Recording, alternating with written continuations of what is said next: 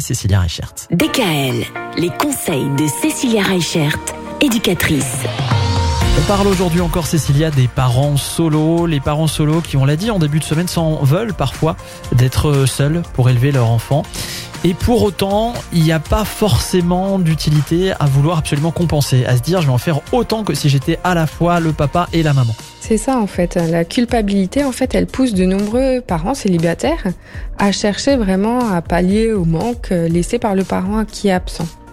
Il faut savoir que pour un tout petit, tout est normal. La manière dont on l'élève, les interdits qu'on lui pose, les moyens qu'on a, les personnes de son entourage, l'endroit où on vit. Donc au départ, l'enfant n'a pas de cadre ni de normes ni de limites particulières. C'est vraiment l'environnement dans lequel on va l'épanouir, les valeurs qu'on va lui transmettre, qui vont lui permettre de juger, entre guillemets, ce qui relève du normal ou non.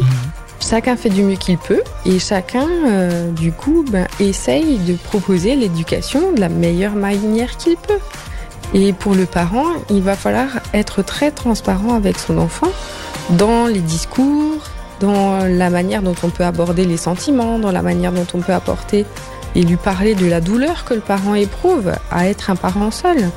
Et donc ce qui va être important à ce moment-là, c'est vraiment pour notre enfant d'arriver à euh, lui proposer un cadre de vie qui euh, ne va pas être euphorique parce que justement on veut compenser le fait que euh, ben, il soit un peu plus triste parce que euh, le parent n'est pas venu le chercher le week-end ou parce que du coup ben si sa maman ou son papa a oublié de le chercher mardi à l'école eh ben on va pas compenser en lui achetant 10 000 goûters à 4 heures quoi.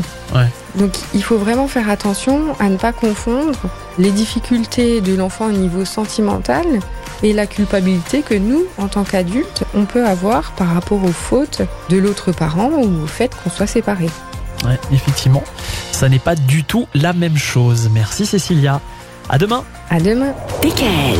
Retrouvez l'ensemble des conseils de DKL sur notre site internet et l'ensemble des plateformes